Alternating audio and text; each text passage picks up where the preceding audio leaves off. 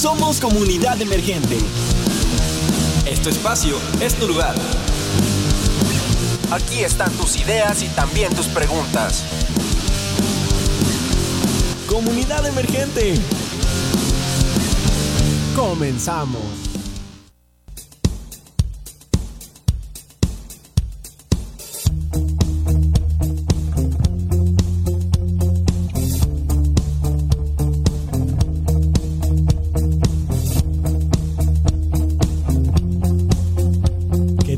Tal? ¿Qué tal? Buenas, buenas, buenas, buenas, buenas. ¿Cómo ¿Qué estás, dice la gente? Aquí estamos otra vez, otra tarde en Comunidad Emergente. Ya tocaba los jueves eh, eh, más esperados. Sí. Sí, toda la semana. Hay gente que se despierta los lunes y dice, ya quiero que sea jueves para que sea comunidad emergente. Comunidad, em, emergente comunidad, emergente. ahí ya saben, pueden estar en... si se quieren enterar el chismecito en, Instagram, comunidad emergente con doble E al final. Que, quieren saber los, los chismes, los chistes locales que tenemos por acá, síganos en Instagram, arroba comunidad emergente con doble E. También, como siempre, estamos en RTV 107.7 todos los jueves a las 4 de la tarde. Aquí estamos en vivo nosotros mismos, comunidad emergente, la radio de los universitarios.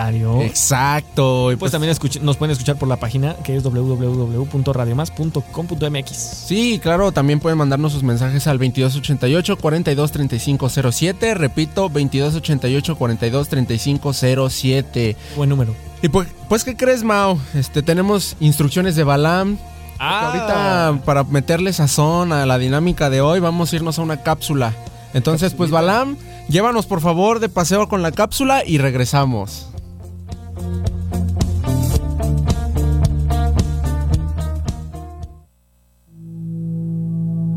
Hola comunidad, soy Tere Gaona y traigo a ustedes la cápsula emergente. El 13 de enero se conmemora el Día Mundial de la Lucha contra la Depresión, un trastorno que incide significativamente en las tasas de mortalidad a nivel mundial e impacta a personas de todas las edades. Sin embargo, son los adolescentes y personas adultas mayores los grupos más afectados.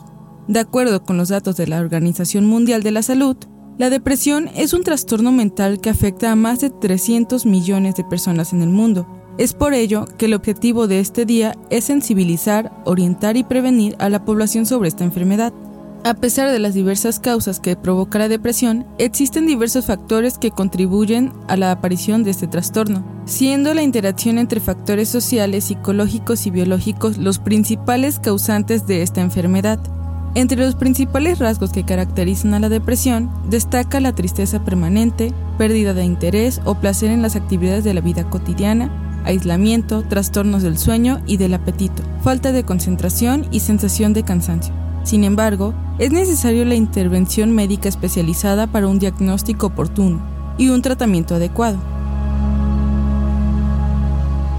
Existen diversos tipos de depresión, los cuales se diferencian por su duración, evolución y nivel de impacto en el desempeño de actividades rutinarias y relaciones interpersonales, desde el punto de vista emocional, conductual, cognitivo y somático. La salud mental es un estado de bienestar mental que permite a las personas hacer frente a los momentos de estrés de la vida, desarrollar todas sus habilidades, poder aprender y trabajar adecuadamente y contribuir a la mejora de su comunidad. Es parte fundamental de la salud y el bienestar que sustenta nuestras capacidades individuales y colectivas para tomar decisiones, establecer relaciones y dar forma al mundo en el que vivimos. La salud mental es además un derecho humano fundamental y un elemento esencial para el desarrollo personal, comunitario y socioeconómico. La salud mental es más que la mera ausencia de trastornos mentales. Se da en un proceso complejo que cada persona experimenta de una manera diferente, con diversos grados de dificultad y angustia, y resultados sociales y clínicos que pueden ser muy diferentes es el estado de equilibrio que debe existir entre las personas y el entorno sociocultural que los rodea. Incluye el bienestar emocional, psíquico, social e influye en cómo piensa, siente, actúa y reacciona una persona ante momentos de estrés. La salud mental es base para el bienestar y funcionamiento efectivo de una persona y comunidad. Los beneficios de la salud mental son buena salud física y rápida recuperación de enfermedades físicas, relaciones de calidad con las personas del entorno, estado de bienestar constante y proyectos para el futuro y mejor calidad de vida de los individuos. Y las mejores recomendaciones para mantener una buena salud mental son tener buenos hábitos alimenticios, realizar ejercicio con regularidad, conservar buenas relaciones interpersonales, evitar el tabaco y el consumo de alcohol, dormir como mínimo 8 horas diarias, realizar actividades sociales, creativas, culturales y deportivas, fomentar el hábito de la lectura, porque leer enriquece la capacidad de atención e incrementa la memoria, aumenta la motivación y reduce el estrés. Y por último, tomar terapia con profesionales. No esperes más tiempo, cuida tu salud mental, es muy importante. Yo soy Tere Gaona y me escuchaste en la cápsula emergente. Seguimos con más.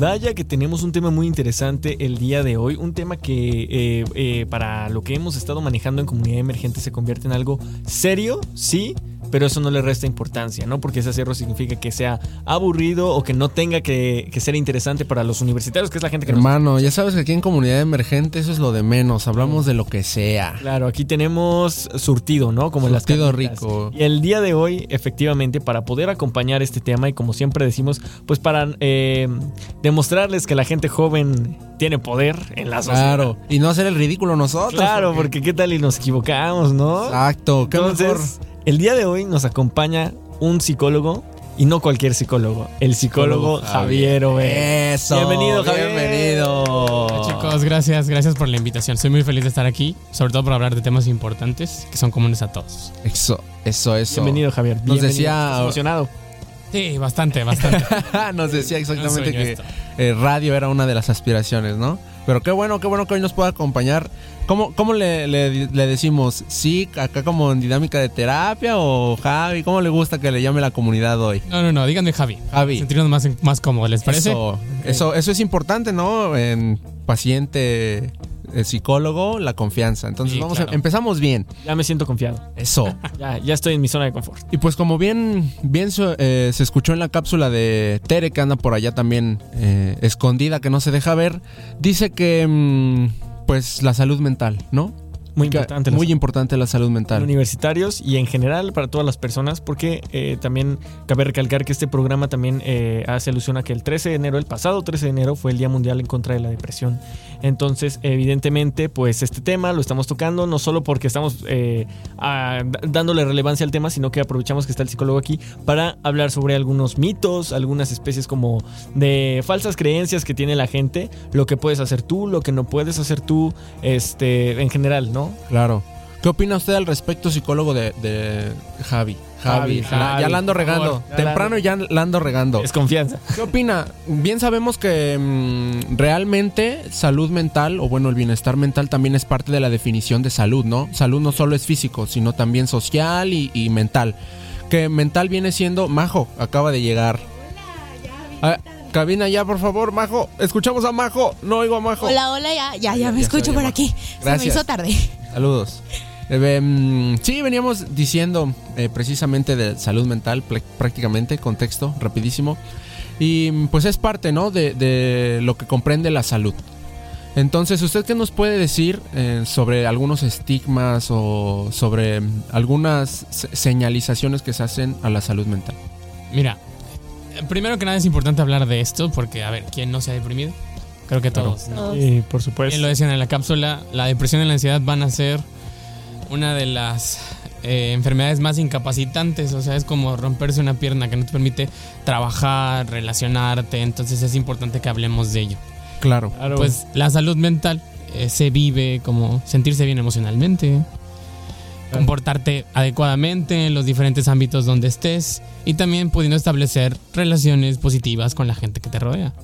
Esas son como que algunas maneras en las que podemos saber que estamos saludables mentalmente. Claro, claro, claro. Ok. Bien, bueno, eh, ah, fíjate que ahorita... Mm, ahorita me siento positivo. Eso. para la gente que eh, pues ya lo sabe y para los que no, eh, un servidor está estudiando psicología y precisamente, fíjate, voy en segundo semestre y es bien normal, o sea, para nosotros que estamos estudiando, pues ya es normal hablar de estos temas, ¿no? Ansiedad, depresión, pero tú sales y nadie, nadie toca el tema menos que se lo preguntes y eso a veces.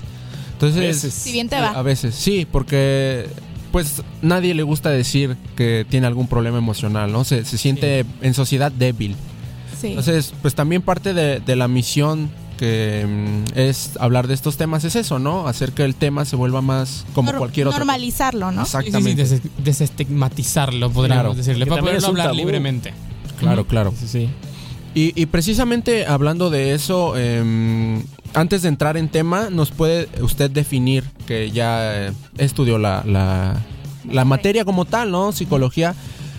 Desde la psicología de, de esta ciencia, ¿cómo es que se ve, mm, digamos, relacionado este aspecto como es la depresión y, por ejemplo, el desarrollo de las personas en la escuela o todo eso, el desarrollo, digamos, cognitivo. ¿Cómo se ve relacionado o por, cómo afecta la depresión? Uy, pues mira, la depresión, vamos a hablar de ello, ¿no? Es un estado que se caracteriza por estar triste la mayor parte del tiempo, casi todos los días de la semana, en primer lugar. Y otro también, eh, síntoma principal, se llama anedonía, que en realidad es como no disfrutar las cosas, como sentir como si estuvieras viviendo en automático, Ya. o ver las cosas Sí. como de blanco y negro, ¿no? Entonces, imagínate ir a la escuela, estudiar en automático, ver las cosas en blanco y negro, estando triste todo el tiempo. En realidad no te puedes desarrollar como deberías, no atiendes las cosas, tu memoria igual falla, estás cansado, pierdes el apetito. Entonces, en realidad, la depresión te incapacita como para vivir las cosas del día a día. Claro. Sería. Sí, y mm, bueno, de lo que también he podido obtener de información, una de las principales causas de la depresión, eh, digan, bueno, vamos a hablar, ¿no? Porque la depresión necesita diagnóstico. Sí. El psicólogo no es la persona indicada para decir que tiene uno depresión. Él lo detecta, puede decir y te eh, refiere con un psiquiatra, que es el doctor, ¿no? Em, en todo caso, la depresión no solo se da por cosas, digamos, orgánicas, que sería la falta de neurotransmisores, Ujú. sino también por eh, causas sociales, ¿no? Bien, sí, definitivamente. Miren, la depresión es una de las enfermedades más complejas de entender cómo, cómo se gesta o cómo se da. Eh, a nivel químico, como tú lo dijiste, acá en nuestro cerebro como que se chaveta algo que se llama serotonina Claro. y se deja de se deja de producir. Esa de los memes, la serotonina. La serotonina, ajá, la que hemos visto, ¿no? Y lo malo es que no la venden en la farmacia. Entonces, usualmente está ¿Dónde la consigo? ¿Sabes cómo? Haciendo cosas positivas. Eh, haciendo- vamos para allá, vamos para allá, pero despacio, despacio. Vamos hacia allá, ¿no? Entonces, el chiste es que también emana de causas sociales, ¿no? Entonces, imagina que estudias, pero no te gusta tu carrera, ¿no? O ya estás trabajando y no te sientes tan a gusto. Llegas a casa y también tienes problemas con tu pareja, con tu mamá, con tus hermanos, ¿no?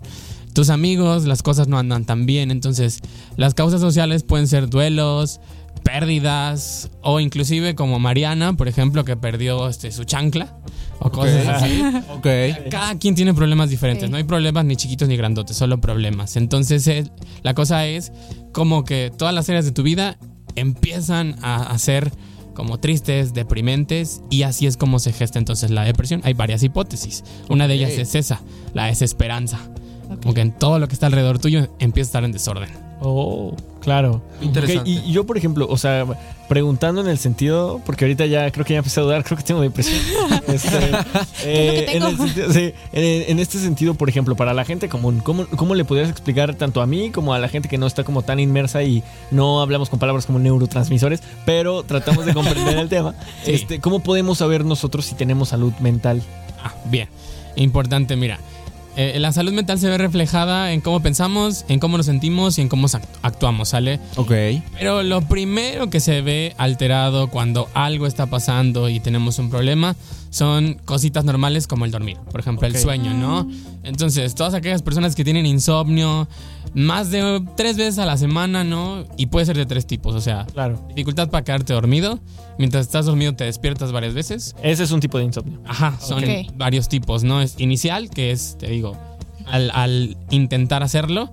Ok. Intermedio, que es como despertarte varias veces. E insomnio terminal, cuando ya De de plano plano, no te puedes volver a dormir. O sea, están las tres, te levantas y de ahí ya no puedes considerar el sueño. no. Es la peor. Entonces, el sueño es un indicador, ¿no? Entonces, como para que le echemos ojo. Claro. Ok. Segundo, nuestro apetito, igual, ¿no? Entonces, ustedes saben que cuando tenemos un problemilla o algo en la cabeza, de repente pues, se te quita el hambre, ¿no? Sí. O al contrario, Comes da más. más. Eso. Exacto. La entonces, ansiedad, no, ¿no? También podría ser, o sea, no es que deje de haber apetito solamente, sino que también puede haber más. Entonces, igual hay que estar atentos como a nuestra talla y nuestro peso. Si drásticamente pierdes mucho o también ganas mucho, igual es una señal de alarma en temas de salud mental. Salud mental. Ok. También. Les digo unos cuantos más, también tu nivel de energía. Ah, si te sientes como cansado todo el tiempo. Creo que ese es en el que la gente más se da cuenta, ¿no? Sí, porque ahorita, por ejemplo, entre universitarios es muy común no dormir por hacer tareas o por estar haciendo algo. Sí, sí, sí incluso no comer porque no te da tiempo, porque por mil razones no, de vida de universitario, pero creo que... Em, te olvida tu atún. Claro, sí, no, pasa que ni siquiera, o sea, hiciste la torta y la dejaste en la casa, mil razones. Pero creo que la falta de energía es uno de los más importantes, ¿no? De los que más se notan. Es el más evidente aparte, ¿no? Porque también involucra tus relaciones sociales.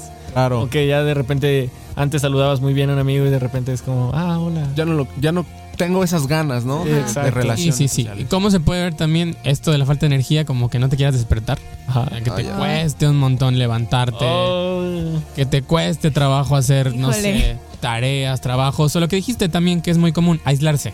Ah, o sea, empiezas a perder contacto con toda la gente que está a tu alrededor y las cosas.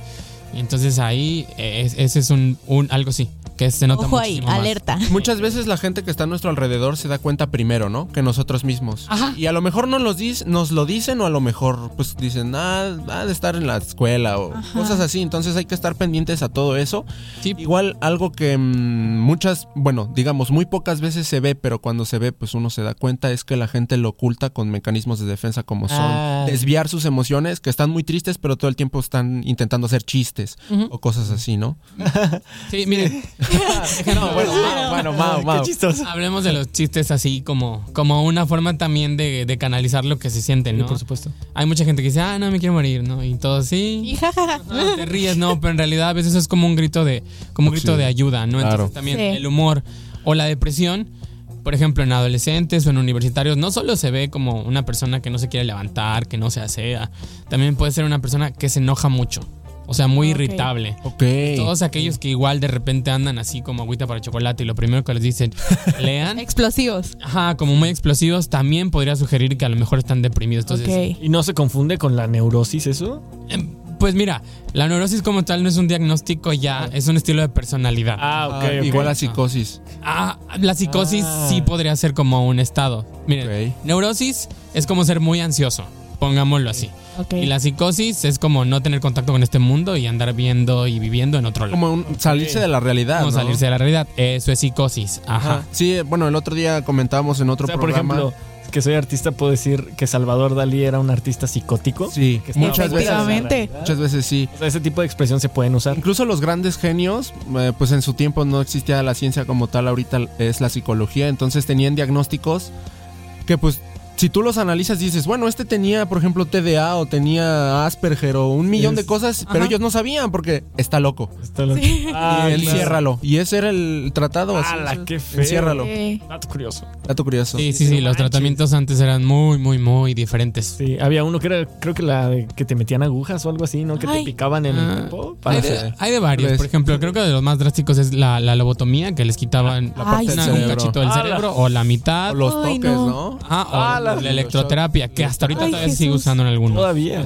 pero Nos manda Perdóneme la, interrupción, ahí salió de repente, nos mandan saludos desde San Andrés, ¿no? Es anónimo el mensaje, pero saludos. Ok, saludos, saludos. saludos. Aprovechamos para decirles el número 2288-423507. Ahí nos pueden mandar mensaje. Aquí está el psicólogo Javier Robert con nosotros, está Majo de RTV. RTV. por aquí Alona Alegría y estoy yo, su servidor. Pueden mandarnos mensaje, principalmente el psicólogo está aquí para responder todas sus dudas. Yo sé que hay mucha gente joven que nos escucha, que creen algunos mitos que no son verdad. A mitos que no son verdad, pero que creen algunos mitos que este, tienen todavía dudas o, los están poniendo a prueba o dicen, ah, ya me estoy curando de la depresión, pero realmente está haciendo algo todo, totalmente lo contrario. aprovechando eso, psicólogo, este, ¿qué mitos existen en, los jóvenes que eh, predominan? miren, hablemos de esto. Y el, primero que se me viene a la mente es que muchos piensan que las enfermedades mentales en realidad no son enfermedades, ¿no? Ok. Eh, en mi trabajo como psicoterapeuta también doy clases. Este, el dato, eh, para que sepan. Atentos, para atentos ahí. igual. este, siempre me encuentro con personas muy resistentes a que tienen depresión, o tienen TDA, o tienen trastorno afectivo bipolar. O sea, el diagnóstico que yo les dé es como de, no lo creo, ¿no? O sea, piensan que en realidad no se trata de una enfermedad, y sí se trata de enfermedades. O sea, a nivel, acá en el cerebro, les digo, se dejan de producir algunas sustancias, entonces ya cuando, cuando hay un cambio biológico, no hay un cambio orgánico, estamos hablando de que es una enfermedad como tal. A ver, miren Rápido les planteo aquí el tema, el tema de la depresión, que ya lo hemos estado discutiendo más. Claro, O sea, usemos una analogía. Piensen, por ejemplo, ah, en el ADO, ¿no? Que, que es regional, ¿no? Eh, imagínense que dejan de viajar las personas a Veracruz, ¿no? Entonces, pues quitan la corrida para Veracruz, sería lo más lógico, ¿no? Sí, claro. No hay quien viaje, lo quita. Entonces, el cerebro les digo que produce serotonina y la serotonina se encarga de este, modular el estado del ánimo, hacernos sentir felices, chill y todo, ¿no? Entonces, este, si tú le dejas de dar motivos al cerebro para que produzca serotonina, es decir, ya no sales con tus amigos, ya no haces tus hobbies, ya no te va bien en la escuela, el cerebro entiende y dice, ah, este ya no necesita serotonina. Y como es adaptativo, o sea, el cerebro quiere ahorrar gastos también, claro. la deja de producir. Entonces, oh. así funciona como una, una, empresa. Literal cierran la llave. Exactamente, ajá, es como cierran la llave, entonces hay un cambio químico. Sí. Y lo peor es que entonces recibo yo personas en, en, en consulta que no les cuesta trabajo entender ello que su cerebro ha cambiado. ¿Pero por qué? No es algo, no es algo inmediato, es algo gradual. O sea, ya llevan deprimidos años y entonces primero tenemos que entender eso. Que sí es una enfermedad porque sí hay cambios químicos en el cerebro, entonces lo tenemos que tratar como tal. se le debe dar atención y tratamiento, como si fuera una infección claro, y de hecho hay mm, acompañado de terapia, obviamente, medicamentos para ello, ¿no? Sí, claro, claro. Que, a ver, aprovechemos ese mito, ¿no? También como para que entendamos que los fármacos no son malos, ¿no? Sí, claro. Muchos creen que si ya los tomas, quiere decir que ya estás loco. Muy mal. No. Para empezar, ir, al, psicólogo o al psiquiatra, mucha gente dice que es porque estás loco, ¿no? no, para nada. más la gente de antaño, más los, papás, más los abuelos. Que sí, creo que sí. Las personas mayores, los que somos más jóvenes, como que ya tenemos más apertura y hay quien ya va al psicólogo de manera habitual como, como este, parte de su vida, ¿no? Pero sí, muchos siguen creyendo eso. En realidad, ¿quién, puedes ir al psicólogo cuando tienes una dificultad profesional, algo en la escuela, problemas en tu casa, o sea cuando necesites asesoría. Claro. Y es que, a ver, voy a distinguir aquí dos formas en las que podemos ayudar los psicólogos, ¿no? Para entender que no estamos locos. Una cosa es asesoría psicológica y la asesoría la recibes cuando conservas en orden tus funciones mentales. ¿A qué me refiero? O sea, puedes poner atención en clase, tu memoria está intacta, tu juicio, es decir, la toma de decisiones, lo haces sin ningún problema pero pues en tu casa no están funcionando las cosas tan bien, en tu pareja, entonces vas al psicólogo porque quieres intentar ordenar eso. Eso es asesoría. Cuando todo en el cerebro y las funciones que emanan de ella están en orden. Ok. Ya tratamiento psicológico si es cuando alguna de tus facultades mentales no está funcionando bien, como la oh. depresión, oh. pierde la memoria o el estado del ánimo está muy bajito, pierdes el apetito, no te puedes concentrar, exactamente. Ahí sí ya damos tratamiento psicológico.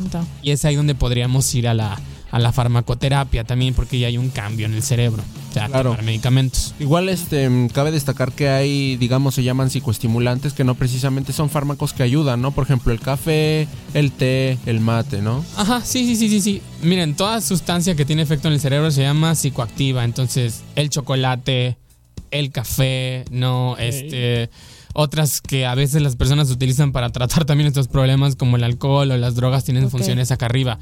Obviamente no estoy diciendo que recomiendo ello. No, no, no. A lo que me refiero. el café todavía podría ser pasable, podría ser de que. Mm, sí, o sea, puede ayudar como a mejorar el estado del ánimo, pero en realidad, pues no es la solución. Claro, es tratar el síntoma, no el problema. Ajá, ah, miren, a ver, voy a aprovechar eso que dijiste como para explicarles eh, otra analogía, ¿no?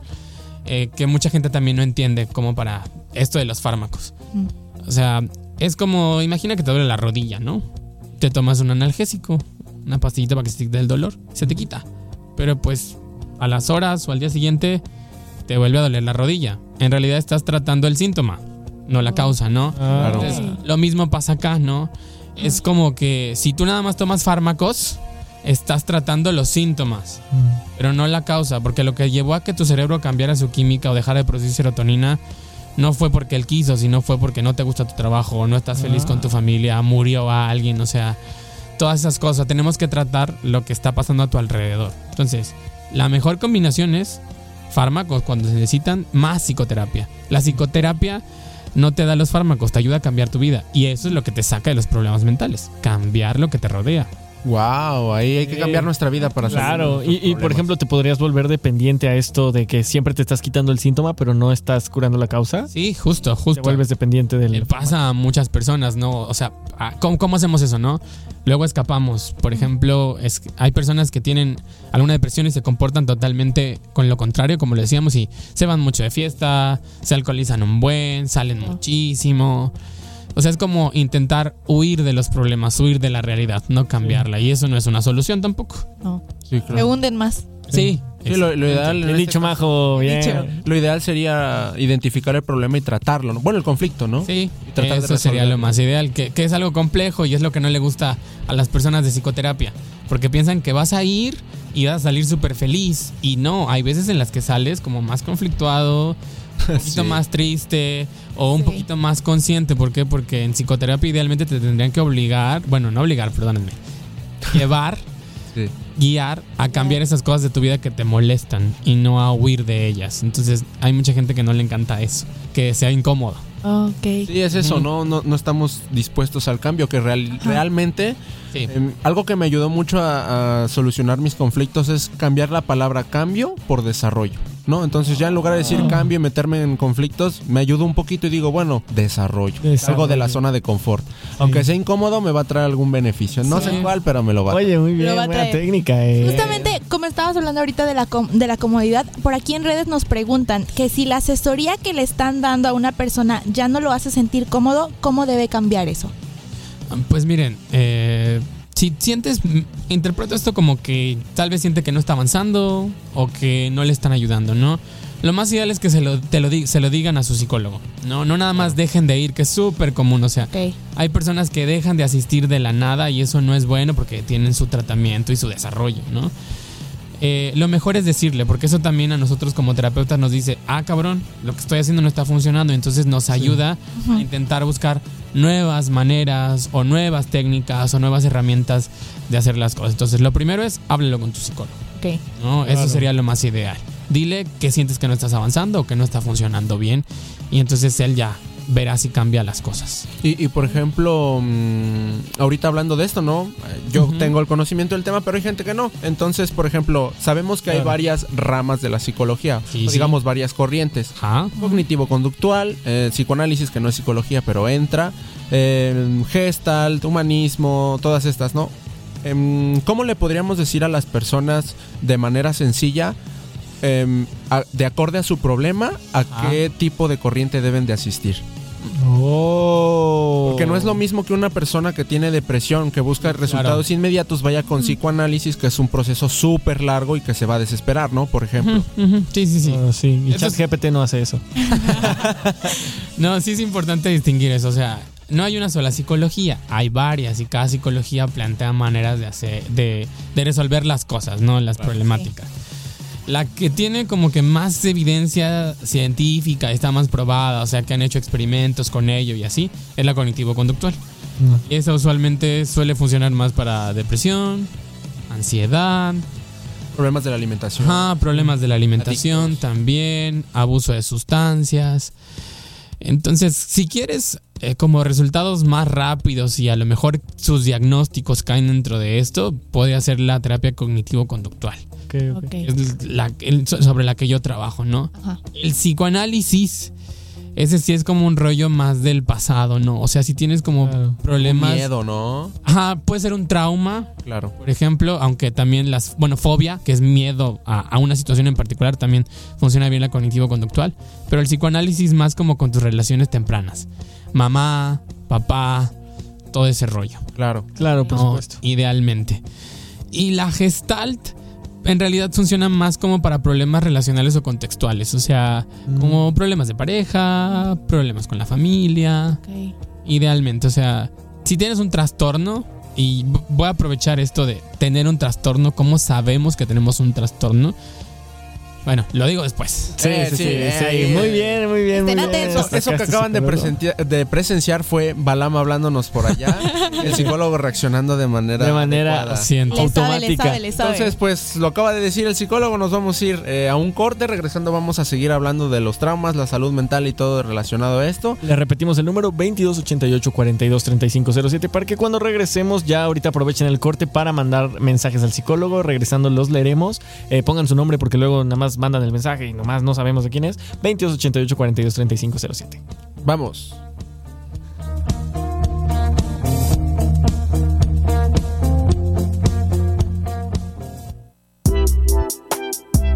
¿Quieres ser parte de la comunidad?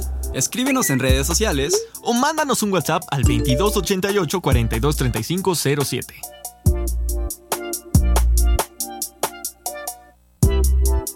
Somos juventud, somos comunidad, somos comunidad emergente.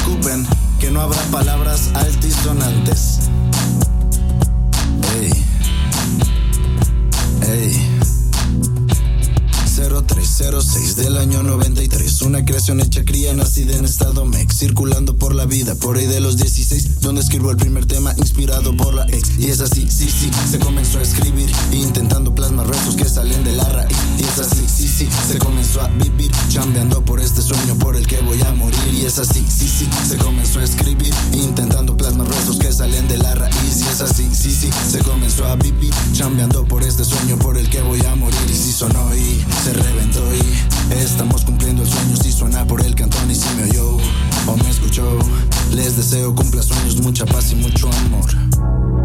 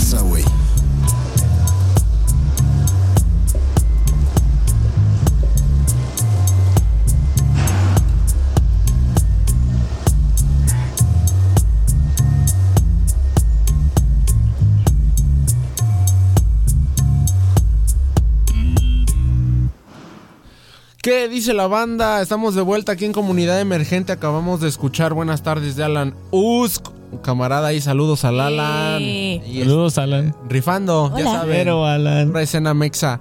Este, venimos hablando de salud mental. Estábamos hablando de todo lo que conlleva qué es salud mental, Sí. cómo tener salud Mitos. mental, mitos, exactamente. aquí con- Consejos. pero no solos, porque solos ya sabes que hacemos un reverendo desastre. Hacemos huevos con mole. Exacto, estamos con el profesional, el mero mero maromero, el psicólogo Jorge, que le digamos, No, Javier. Javier. Javi, Javi. ¿sabes? Yo me quedé. Eso. Reacción. Javier, una Javier disculpa Obed, a to- a bienvenido, todos los bienvenido radioescuchas. Javier, estamos de Me regreso. distraí por un momento, les pido una disculpa. Se comprende. Em, Nervios. Redes de contacto 2288 42 35 07. Mándenos mensaje, por favor. De hecho, hay número, hay mensaje en el número, pero ahorita, ahorita Ay, vamos por allá. a ver. Comunidad emergente con, los balam. con doble E al final, ahí regañando Balam, hermano. A ver, dicen los mensajitos, vamos a, a leerlos cálidamente aquí en Comunidad Emergente. Dice, em, Sí, por ¿qué tanto influye que un adolescente, ah, es pregunta, haya parecido, haya, sí, parecido alienación parental por parte de la madre negándole la convivencia con el padre? Y que eso le permita desarrollar trastornos conductuales, ya que actualmente a sus 20 años ha tenido dos intentos de suicidio. Ok, interesante. Vamos a, comentarlo. Em, sí, eh, ¿Usted, psicólogo? ¿qué Sí, es una pregunta muy específica. Sí. No, pero definitivamente, obviamente, eso seguro tuvo consecuencias en los trastornos que tiene, que tiene ahora, ¿no? Las figuras de, nuestro, de nuestros padres son súper importantes alrededor de, de, de nuestro desarrollo, ¿no? O sea, nosotros llegamos a esta vida siendo un lienzo en blanco y todo lo que se va pintando son aprendizajes y sobre todo de ellos, ¿no? Claro. Entonces es súper importante, o sería lo ideal, que estén presentes tanto mamá como papá. Eso no quiere decir que si no están, las cosas no puedan salir bien. Claro que pueden, pero aquí lo que, lo que mencionan es que sufrió alienación. Y alienación es decir que a lo mejor le decían cosas malas sobre su papá, no le Claro. permitían convivir con él, todo eso, ¿no? Entonces sí, seguro tiene bastante que ver con, con el trastorno. Sí. Me imagino. Sí, por supuesto. ¿Es- ¿Eso entraría en alguna corriente para tratarlo? ¿En qué corriente dices que.? Ah, mira, por ejemplo, eso podría ser a través de psicoanálisis. Ah, otra vez. La más pesada de todas, dices. Sí, que es de las más tardadas. O sea, también depende mucho de. Queremos resultados, vámonos a corrientes que son como más breves. Pero si también queremos como un análisis profundo de quiénes somos, el psicoanálisis funcionaría bien. Ah, sí, sí, sí, por supuesto. Ok, pues vamos a ver si tenemos un poquito más de mensajes por acá. Pero mientras, también me gustaría preguntarle, retomando un poquito el tema, porque ya ve que lo habíamos dejado, porque pues nos cortaron a la mitad de todo. No quiero. No, lo- oye, estaba hablando de los trastornos. Sí, sí, sí, por eso, por sí, eso sí. hay que regresar un poquito el tema porque ya lo estábamos sacando un poquito más a, a- a juego. Eh, pues, continúa. ¿En, en qué nos habíamos quedado? En Les había trastorno. dicho que les iba a explicar cómo saber cuando tenemos un trastorno. Ah, y sí, no- exactamente. eso nos ayuda Eso. a Eso diferenciar. que dijo el psicólogo. Sí, sí, sí. O sea, sin importar qué síntomas tengamos, es importante distinguir dos cosas. Eh, lo voy a decir muy profesional y ahorita se los explico. Una tiene que ver con disfuncionalidad y otra tiene que ver con malestar significativo. Vámonos con el primero. ¿Y qué son esas palabrotas? Sí, sí, sí. Compleja. Ser disfuncional implica no rendir a, a las demandas de, del mundo, ¿no? O sea, estoy estudiando, pero me va pésimo. Eh, Tengo una relación, pero no la estoy alimentando bien, ¿no? No, no, no salgo, ¿no? Tengo amigos, pero los estoy dejando de lado. En mi familia tengo conflictos con todos. O sea, ser disfuncional implica que no seas capaz de desarrollarte bien en las diferentes áreas en donde solías estar Ok. o desempeñarte. Eso es disfuncionalidad. O sea, sin importar que tengas depresión, esquizofrenia o cualquier diagnóstico que se les venga, todos cuando son trastornos implican que la persona empieza a ser dis- disfuncional. O sea, que puedes tener depresión, pero no ser disfuncional. No, no, no, sí, sí, sí. Para que se diga trastorno, o sea, trastorno depresivo mayor, esquizofrenia, afectivo bipolar, para que podamos decir que tenemos un trastorno, tenemos que ser, bueno, tendrías que estar siendo disfuncional. Ah, Ok, A eso Ah, me ok. refiero. Ok. ¿Sale? Y lo segundo es malestar clínicamente significativo, es decir, que te sientas mal. Ah, O sea, que vivas emociones negativas. Mm, ya. Tristeza, enojo, o sea, que te sientas desanimado, sin ganas de vivir, este, o por el contrario, muy irritable. Entonces, sí. cuando una persona empieza a tener esas dos cosas, malestar, es decir, no me siento bien la mayoría de los días, pero también no estoy funcionando bien, ahí es cuando ya estamos hablando de que alguien tiene un trastorno. Sí. ¿Sale? Sí, sí. Ya lo que nos ayuda a saber qué trastorno es, pues son los síntomas, ¿no? Eso nos Claro. ayudaría a decir cuál. Ah, muy bien. Pues esperemos haya entendido ya en casita, que ya lo tenga más claro. Yo la verdad lo tengo muchísimo más claro después de la explicación. Sí. Entonces, Y también vamos a hablar un poco, bueno, me gustaría hablar un poquito de las emociones, ¿no? Porque mucha gente, por ejemplo, existe el mito ahora que va a salir la nueva película esta intensamente que la ansiedad es una emoción, Oh. pero realmente no es una de las emociones principales. Ajá. O sea, emociones, digamos, eh, son ira, alegría, tristeza, sorpresa, asco y miedo, ¿no? Que son las seis principales. Sí, de sí, las sí. cuatro, cu- eh, de las cuales cuatro se enferman. O bueno, eh, presentan algún... eh, Más, son afectables. más bien digamos que para como clasificar las emociones son como emociones que se sienten bien y emociones que no se sienten bien. ok. Así, podríamos Más fácil. decirlo. Ajá, exacto. Las que se sienten bonito pues son como la alegría o la sorpresa, depende, ¿no? Ah, De la sorpresa. Claro. Obviamente, y las otras que mencionaste no se sienten bien, entonces por eso las evitamos, no las queremos.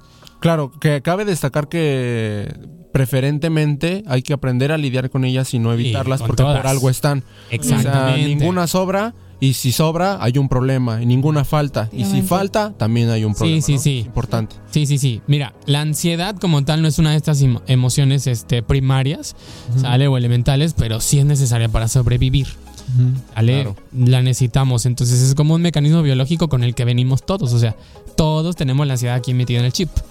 A algunos se nos aloca y es cuando se vuelve un trastorno. Sí, claro. ¿Vale? Entonces, eh, ¿qué- ¿les parece si les cuento como algo para que lo entendamos mejor? de Sí, cómo- sí, Sí, por favor. Adelante, por favor. Ilústrenos. Mis pacientes, si alguno me está escuchando, ya han de estar aburridos de esta historia. ¿Vale? Pero eh, recuerdo un día que iba yo este, corriendo en la pandemia, porque eran como mis escapadas, salir a correr. Ah, Un día se me hizo tarde, me fui ya como a las 8 de la noche a un lugar como más eh, fuera de la ciudad. Y de repente, de la nada, se me viene a la mente la idea, ¿y si me asaltan? Oh. Ah, así, de la Oh. nada, ¿no? Y pues ya me detengo y tomé la decisión de regresarme, de ya no continuar mi camino. Ok. Ya como a los dos días, este, recuerdo que mi abuelita, porque mi abuelita siempre está pendiente de mí, me llama y me dice, oye hijo, tú vas a correr acá, ¿verdad? Le digo, sí, ¿por qué? Me dice, asaltaron a un chavo. Ya no vayas, Uy, ¿no? qué denso. Ay, no. no Y entonces ahí es donde uno entiende que las emociones no son tan malas y que la ansiedad tampoco es tan Por mala. algo, ¿no? Es una alerta. Existe por algo, exactamente. Claro. Su único propósito es ayudarnos a sobrevivir. Ah. Básicamente. Ah. Así podríamos decirlo ahora. Pensé que iba a acabar la historia con. Y ese día conocí a mi gemelo malvado que también.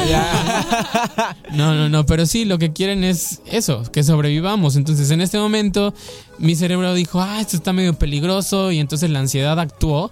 La ansiedad es un miedo sin objeto, es decir, es un miedo a una situación hipotética, algo que no existe en realidad, es a una situación que imaginas. ¿Sale? Ahora, en el pasado nos ayudaban más porque, pues, cuando éramos cavernícolas, pues anda, sí andaban amenazas importantes alrededor de nosotros, ¿no? Predadores. Depredadores, un tigre de dientes de sable que te vaya a comer. Entonces escuchabas un ruido y el cavernícola pues salía huyendo o atacaba, una de dos, ¿no? el, Ok. el Ajá. corre o vuela, ¿no? Sí, el problema es que ahorita esas situaciones no son así. Vivimos situaciones sociales complejas. Sí. Como que, no sé, tu novio no te escriba con un emoji. O como que no te, ajá, que no te hable en horas. Entonces ahí actúa la ansiedad. Y eso que dices, no, empieza a generar explicaciones. Sobrepensar. Ajá, ya no me quiere, no. Sí. Algo está pasando, no, me va a dejar, me va a abandonar. Entonces, ahorita pues, no enfrentamos depredadores, pero sí situaciones como esas Ajá. sobre las que actúan nuestras emociones. Claro, por supuesto. Y por ejemplo, ahorita hablando de emociones y todo eso, las emociones, no sé, es lo que estoy pensando. Usted, eh, sáqueme del mito. También ver, soy dime. estudiante. Este, Claro, claro. Sí, sí, dime, dime. eh, ¿Tienen que ver con las sensaciones del, del exterior? O sea, por ejemplo, los estímulos que yo recibo me provocan emociones. Sí, claro, claro. Miren, somos una máquina de reacciones. Todo lo que pasa alrededor tuyo tiene un efecto en ti. Ok. Entonces, una emoción en realidad es algo que no dura mucho, es explosivo, o sea, unos segunditos y lo que se queda se llama sentimiento. Ah, ok, Ok. porque eso ya está procesado, ya, le- Sí, lo, sí, ya lo sí. interpretamos y Ya, demás. ya, ya, ya le diste sentido. Ok. Pero entonces sí, este, a ver, recuérdame, perdí el punto, perdón. Eh, sensaciones es Ah. igual. Sí, sí, sí, el mundo influye en ti. Ok. Ok. ¿ok? Entonces, no sé, imagínate que vas a algún lado y empiezas a sentir un poquito de asco, ¿no? Uno siempre piensa que es el cuerpo, pero pueden ser las situaciones que están alrededor tuyo. A lo mejor hay una persona que no te agrada o el ambiente no te, no te cae bien. Ok. Lo que pasa es que también no sabemos escuchar a nuestro cuerpo y es súper importante que le pongamos atención porque las emociones se expresan a través de él. Claro.